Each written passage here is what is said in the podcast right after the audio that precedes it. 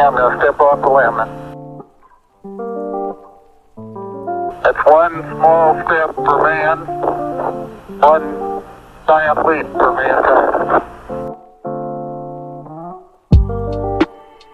E aí, guys, vocês estão bem? Eu sou Gabriel Casimiro e hoje, 21 de maio, na Orissopédia Diária, nós vamos falar sobre a balbúrdia que foi a Maratona Olímpica de 1984.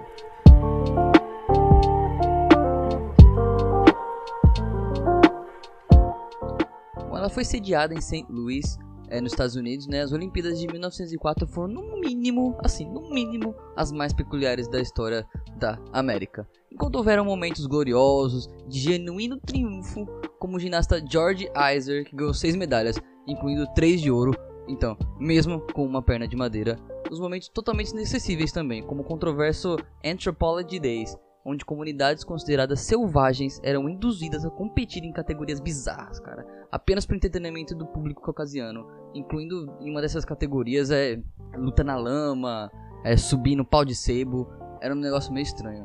Bom, mesmo sendo tão fora da curva, né, a Olimpíada de 1904 provou que nada é tão estranho que não possa piorar.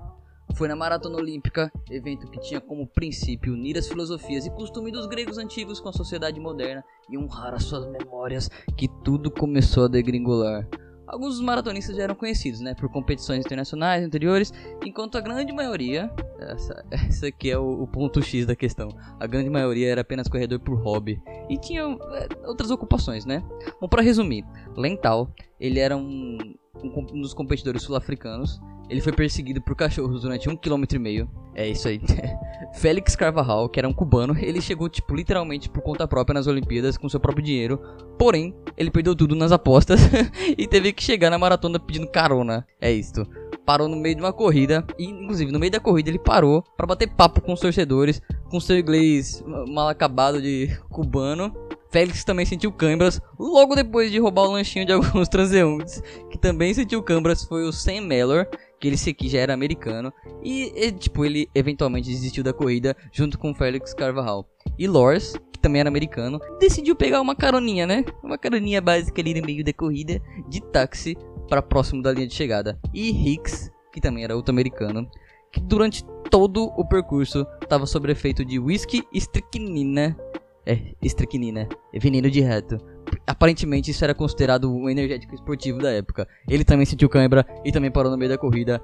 Eu não cheguei nem a ler, tipo, quem ganhou essa corrida, porque isso tava tão bizarro e minha mente não conseguiu processar tudo. Eu vou deixar o link na descrição. Ele, é, ele dá todo o detalhe dessa corrida maluca que aconteceu em 1904 e, mano, foi bizarro, velho. Eu não, eu não fazia a menor ideia que isso tinha acontecido.